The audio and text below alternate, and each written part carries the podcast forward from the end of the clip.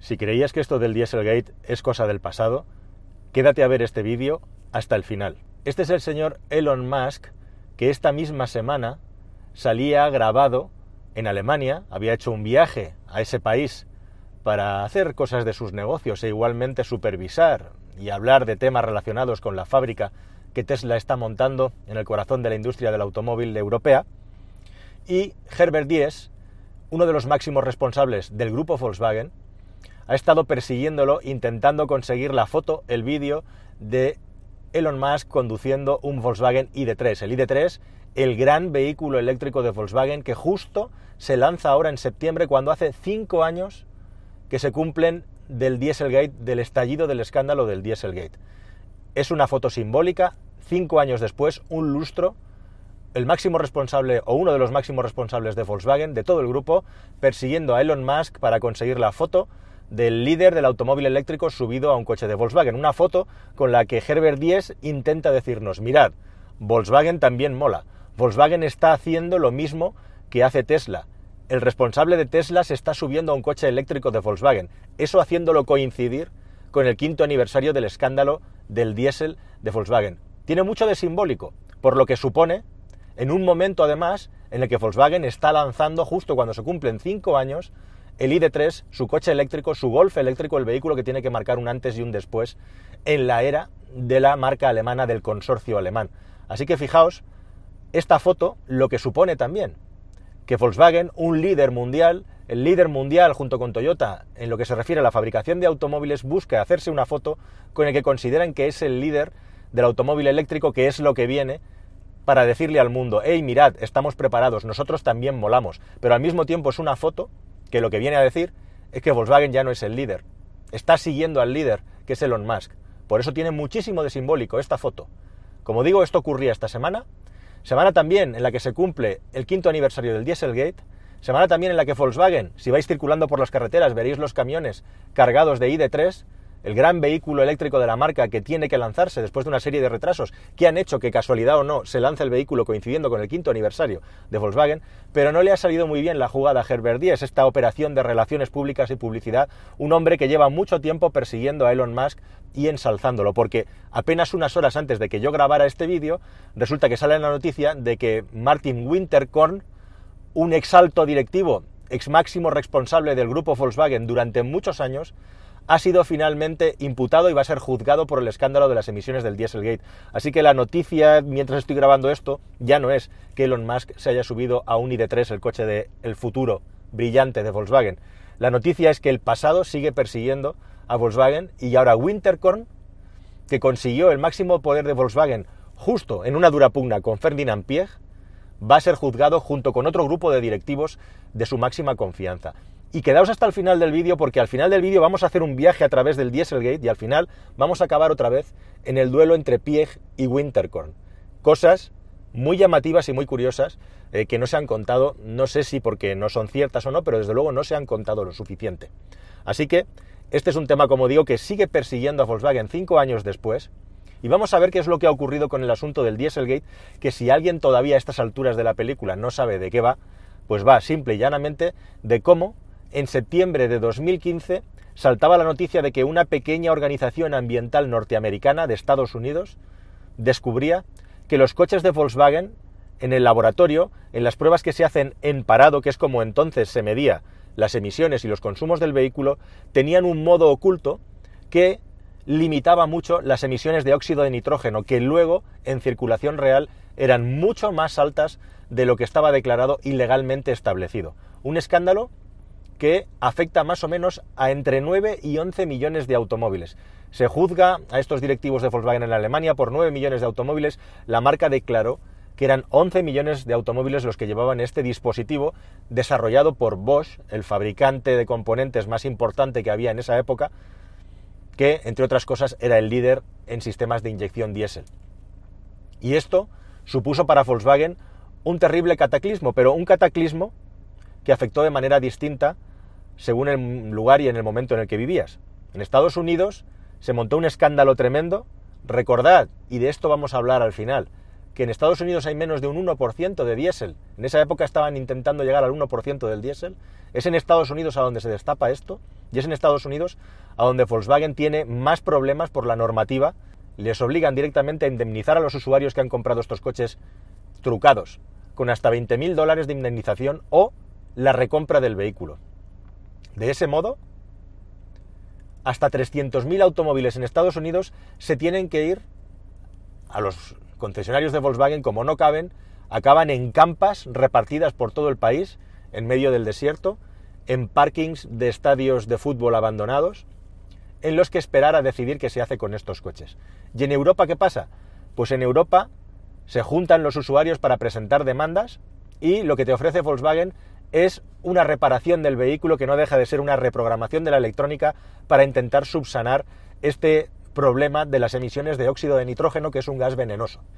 La cuestión es que estas reprogramaciones, como os he contado en un vídeo anterior, al final os lo voy a poner en las recomendaciones, son un fiasco porque los coches que entran al taller ya no vuelven a funcionar como funcionaban antes en cuanto a prestaciones, en cuanto a rendimiento, es decir, lo que el vehículo es capaz de acelerar y correr y lo que el vehículo es capaz de consumir, todo se pierde, se desbalancea, porque los componentes no están diseñados para funcionar con esa nueva programación electrónica y además nos encontramos con la desagradable sorpresa de que los coches se rompen mucho más en lo que se refiere a los componentes diésel.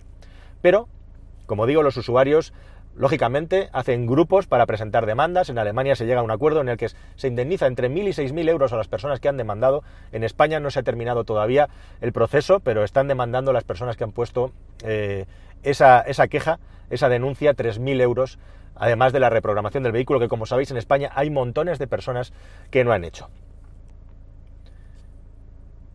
Es muy interesante que esto del Dieselgate sea Volkswagen el que se lo traga, el que se lo come, cuando lo cierto es que había un problema, la industria del automóvil, me vais a permitir la palabra, es muy fuerte, pero en esa época, en lo que se refiere al asunto de la medición de emisiones, estaba pudriéndose porque precisamente la autoridad no estaba vigilando y no estaba controlando lo suficiente. Y el ciclo de emisiones NEDC no servía para nada ya cuando estalló este escándalo.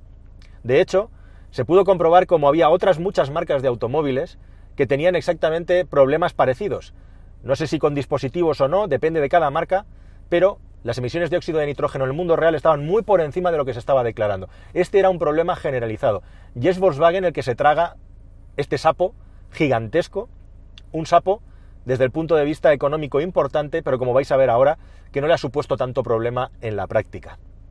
Así que hay muchos más Dieselgate detrás de Volkswagen, hay muchas más marcas afectadas, lo que pasa es que no ha trascendido tanto en la opinión pública porque la noticia ocurre una vez e incluso también podríamos hablar del gasolina gate, ¿no? De cómo todos estos años con los motores miniaturizados turbo de gasolina de menos de un 2.0 litros tenemos unas emisiones de partículas disparadas que nadie ha medido ni controlado. Eso daba para tener un nuevo caso que sería el gasolina gate. Nadie ha hablado de esto.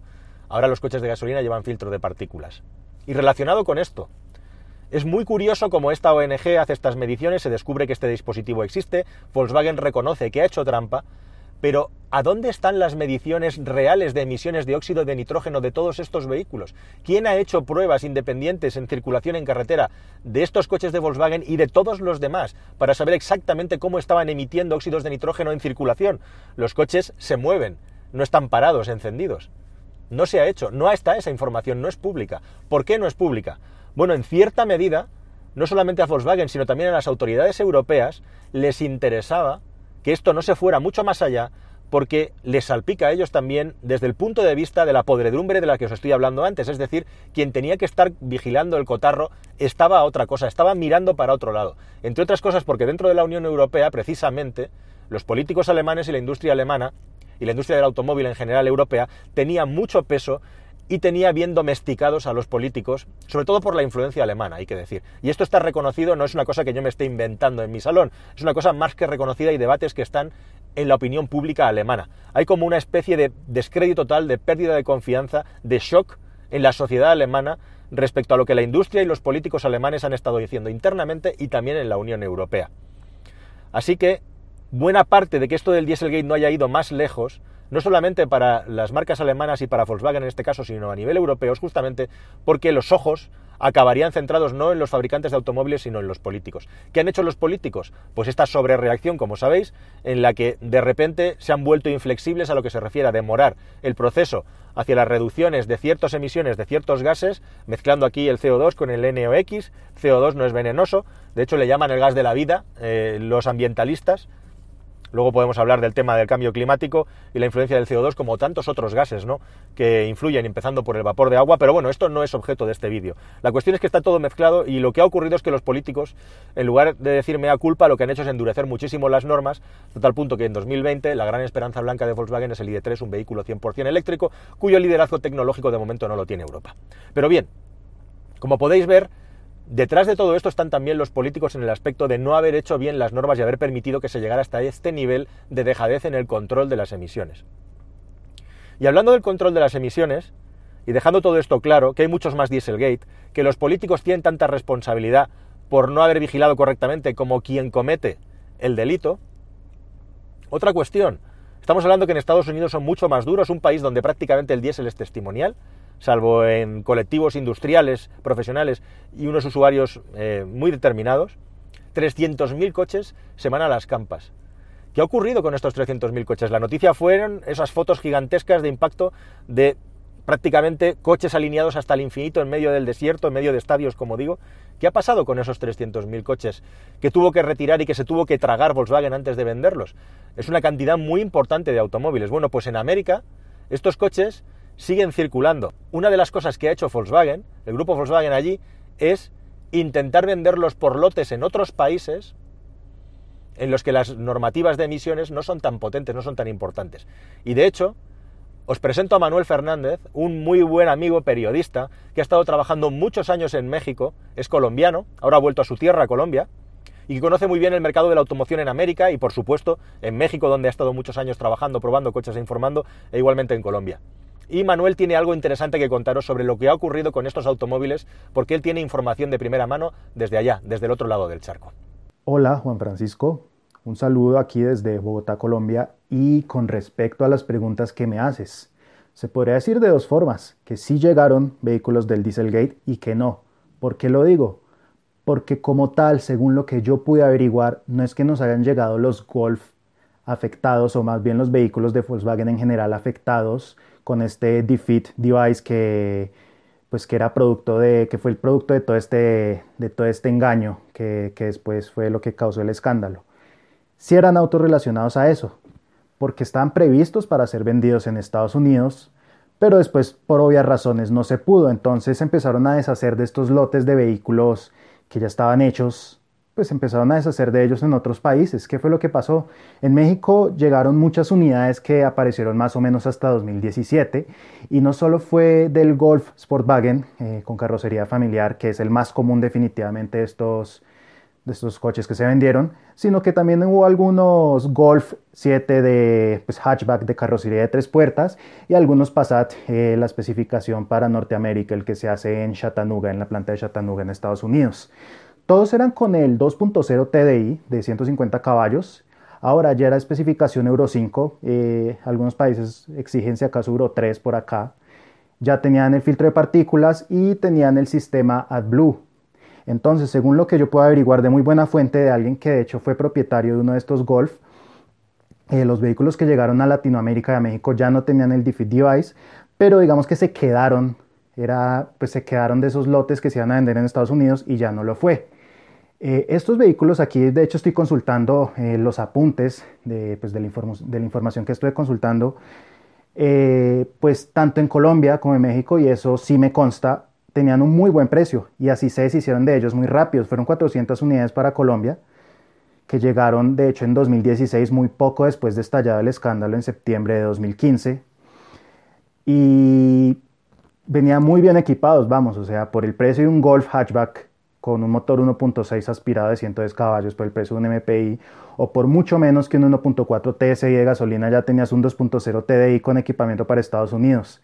Y, eran, y son muy fáciles de identificar, de hecho, estos Golf. ¿Por qué? Porque son US specs, son especificación para Estados Unidos, los identificas por esta línea ámbar en los intermitentes delanteros porque los intermitentes traseros las direccionales son rojas, incluso pues por el velocímetro en millas por, o por el nombre de las versiones que en vez de llamarse no sé Comfort Line, Highline, lo que sea, eran S, SE o SL, llegaron de las tres versiones, los ves en México y en Colombia muy fácilmente y eran a precios muy atractivos, entonces estos autos pues la gente los compró y los pueda comprar cualquier persona. Ahora, sea lo que sea que haya pasado con estos vehículos, lo único que fue un poco sospechoso es que llegaron, por decirlo, por debajo de cuerda. ¿Por qué lo digo? Porque no hubo publicidad, no lo encontrabas en los listados de precios, no los encontrabas en listados oficiales. Simplemente te los ofrecían si llegabas a un concesionario o una agencia, ahí los tenían, pero ni siquiera en la agencia. En el caso de México era la red de usados de Das Welt Auto se llama, y te los vendían a través de la red de vehículos usados, así fueran vehículos nuevos, pues año modelo 2016 y ya era 2017 en ese entonces. Incluso en 2018 yo a veces me metía y llegaba a encontrar todavía algunos de estos vehículos nuevos. Entonces, sí, Volkswagen definitivamente al final le terminó ganando algunos de estos vehículos, no los dejaron tirados por ahí, pero tampoco es que fueran, según lo que estuve revisando, eh, pues vehículos del Dieselgate que fueran parte de este engaño con el Defeat Device porque los listados publicados de los que estaban afectados eran hasta el año modelo 2015 y todos los que se vendieron eran 2016. Entonces espero que pues, estos datos hayan sido útiles y pues bueno, de nuevo un saludo y también un saludo a todos los que están viendo.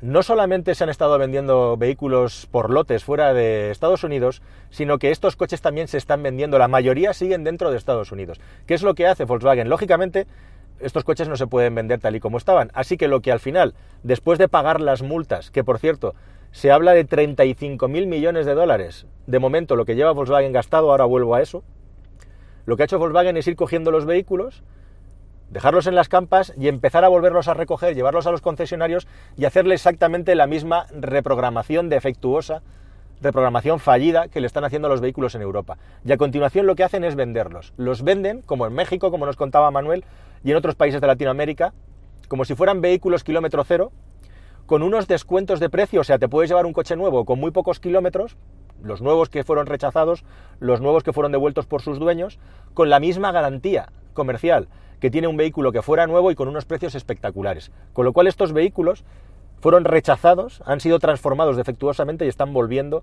al mercado. Hace un año seguía habiendo vehículos en las campas. Yo tenía previsto hacer un viaje a Estados Unidos y no lo he podido hacer para visitarlas directamente, para ver si sigue habiendo vehículos. Yo entiendo que sí, pero desgraciadamente cuando estoy grabando esto no lo puedo asegurar. Lo intentaremos en el futuro. El tema de la crisis sanitaria lo ha cambiado todo. Llevo muchísimos meses sin poder viajar, es el récord.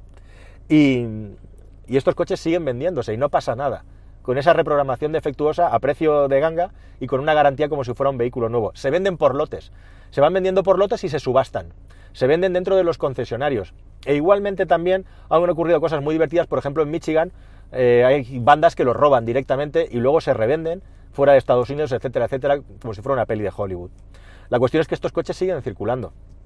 Y la cuestión también es que, como digo, a Volkswagen esto le ha costado, en, hablando en euros, no en dólares, unos 30.000 millones de momento de su cuenta de resultados, pero curiosamente no ha afectado a sus ventas. A Volkswagen le ha salido, entre comillas, gratis por la parte de la reputación y por la parte comercial de las ventas. No ha tenido ningún tipo de problema para seguir creciendo en cuanto a ventas y seguir siendo ese gigante automovilístico que es. Y esto es también muy llamativo, ¿verdad? Es decir, a la sociedad en general las personas que siguen comprando Volkswagen siguen comprando Volkswagen, las que les gusta Volkswagen o les apetece comprar un coche se lo compran y hay muy pocas personas en el mundo que hayan dejado de comprar un Volkswagen por el asunto del Dieselgate. Puede que lo hayan dejado de comprar porque el coche les ha salido rana, porque les ha gustado más otra marca. Pero de nuevo se demuestra que igualmente a nivel social no existe todavía la suficiente madurez eh, como para darle la suficiente importancia a este asunto medioambiental. ¿no? Si me venden un coche, mi coche está homologado, todo lo demás no me importa. Es muy importante tener eso en cuenta. Y, quizá a Europa tampoco le interesa eh, que pase esto, porque al final puede acabar disparándose en el pie. Se está disparando en el pie con otras cosas. Líbreme el Señor de ser una persona conspiranoica, pero me gustaría terminar este vídeo contándos algo que tiene muchas casualidades dentro y que es muy, muy, muy llamativo. Os he hablado de Ferdinand Piech, os he hablado de Winterkorn y os he hablado de Herbert Díaz. Bueno, ¿Por dónde empiezo? Fijaos si es importante el Dieselgate cinco años después, que, que 10, este señor con el que hemos empezado este vídeo, y que es muy fan de Tesla y de Elon Musk, está a punto de ser el CEO de Volkswagen para tener un cargo superior, eh, ya más simbólico dentro del Consejo de Administración, lo van a alargar. Y hay varias teorías, todavía no es oficial, pero esto es de junio de 2020, pero según Automotive News, se rumorea que lo van a alargar porque en una conferencia con accionistas, con 3.000 accionistas, reveló datos del Dieselgate eh, que han molestado a otros miembros del Consejo de Administración. Así que este señor fan de Tesla, que lo mismo ahora está haciendo estas cosas, precisamente porque sabe eh, que le quedan cuatro días dentro del convento, ¿no? Sabéis el refrán, em, pues eh, es un tío como muy, mucho más moderno, ¿no? Con un modelo de gestión mucho más, digamos, de, de startup, pues le quedan cuatro días dentro. Precisamente se rumorea que lo van a quitar que está ya con su suerte echada, por revelar información accionista sobre el Dieselgate que no ha gustado dentro de la empresa. Y os he hablado también de Winterkorn como el que acabó con el control del grupo Volkswagen, acaba de ser imputado y va a ser juzgado por el Dieselgate junto con otros directivos. Recordad que ha habido muchas personas que han acabado en la cárcel a nivel de alto directivo de Volkswagen en Alemania. Bueno, pues vamos a retrotraernos a septiembre de 2015 cuando aparece el caso Dieselgate muy poco tiempo antes, en abril de 2015, hubo una pugna, un escándalo dentro del Consejo de Administración de Volkswagen donde se estaba jugando nada menos que el control de la empresa. Volkswagen tiene una imagen para el resto de los mundanos, digamos, para el mundo civil, de empresa seria, de empresa alemana, de vehículos de calidad. Un Volkswagen es un Volkswagen, un Golf es un Golf, pero a nivel de controlar accionariamente la empresa y las familias que hay detrás, pensad que es una de las grandes empresas de Alemania, reíros vosotros de Falcon Crest. Entonces, en esa época, el todopoderoso Ferdinand Piech había estado trabajando durante los últimos ocho años codo con codo con Winterkorn para levantar Volkswagen y convertirlo en una empresa capaz de fabricar 10 millones de vehículos. Estaba a punto de ser el mayor fabricante mundial de automóviles en abril de 2015 y de repente comienza una lucha, mide mal sus fuerzas Ferdinand Piech y resulta que no está de acuerdo con la gestión de Winterkorn y decide que le va a cortar la cabeza de cara a reorganizar el siguiente consejo de administración y el control, el control directo de la compañía. Y se encuentra que ha medido mal porque Winterkorn tiene más apoyos que Ferdinand Piech. Y el gran hombre de Volkswagen, el gran último industrial eh, de la Alemania automovilística, Ferdinand Piech, acaba siendo derrocado y Ferdinand Piech tiene que dimitir, se le ofrece la salida honrosa de dimitir antes que perder la votación. Y Winterkorn se convierte en el hombre fuerte. Todo esto está ocurriendo en la primavera-verano de 2015. Pero ojo, que justo cuando estaba pasando esto, aparece el escándalo del Dieselgate. Y aparece el escándalo del Dieselgate en un país, Estados Unidos, que tiene menos de un 1% de penetración del diésel. ¿No os parece muy llamativo y muy curioso? ¿Cómo es posible que en ese país justamente ocurra esto con una empresa que en palabras de los propios responsables de la ONG no tenían ni dinero para comprar los coches que testaban, lo tenían que pedir por ahí. Hay varias teorías al respecto que por supuesto no se pueden eh, demostrar de momento, pero coincide en el tiempo la pugna por el control de Volkswagen, en la que pierde Piech, con el estallido del Dieselgate, cuando además Volkswagen iba a llegar al número uno como fabricante mundial. Hay tres teorías. Una, que el escándalo del Dieselgate lo provocan los que perdieron, en este caso Ferdinand Piech, la venganza, destapar el escándalo del Dieselgate, que ellos conocían perfectamente. Dentro de todas las marcas del grupo, o al menos las marcas más importantes y las personas más importantes conocían perfectamente, aunque lógicamente esto estaba subcontratado a un fabricante auxiliar como Robert Bosch. Esa es una teoría. La segunda teoría, que había muchos intereses económicos para que Volkswagen no fuera el mayor fabricante de automóviles del mundo. Volkswagen, una empresa alemana, se estaba haciendo demasiado grande, al otro lado del charco. Que a Estados Unidos no le interesara que el diésel se estableciera en aquel país. Fijaos que a lo largo de la historia, en los últimos años, BMW intentó entrar con fuerza con el hidrógeno en Estados Unidos y no lo consiguió, con, con unas normativas y unas mediciones bastante curiosas y llamativas. A continuación, Mercedes-Benz intentó entrar con muchísima fuerza con el diésel en Estados Unidos y se le pusieron todas las barreras posibles. Volkswagen, cuando está a punto de convertirse en el mayor fabricante de vehículos de automóviles del mundo, salta el Dieselgate en Estados Unidos. Y hace poquito, fijaos lo que le ha ocurrido a Porsche con el Taycan a la hora de medirle las autonomías a ese vehículo, que luego se ha podido comprobar en el mundo real que si bien no es el líder, desde luego, ni es el objetivo del coche en cuanto a consumos de energía, desde luego para nada eh, guarda correlación con las pruebas EPA que se le han hecho el mundo real. Y es que Europa, en este caso, ha perdido la batalla también del liderazgo tecnológico del mundo del automóvil. ¿Os acordáis de la foto inicial con Herbert Diess? ¿Estoy diciendo con esto que esto del Dieselgate es una conspiración? Pues no. Estoy diciendo que hay muchas posibilidades de que hubiera intereses para que se descubriera el Dieselgate en ese momento en concreto. Fijaos si os he dado motivos. Pues hay muchas. Y es bastante factible, por lo menos hay, hay chicha, sustancia. ¿Significa eso que estoy justificando que Volkswagen hiciera trampas, el grupo Volkswagen entero hiciera trampas? Eh, para nada, en absoluto. Son dos cosas independientes. Estoy intentando darle la vuelta a 360 grados a toda esta película del Dieselgate.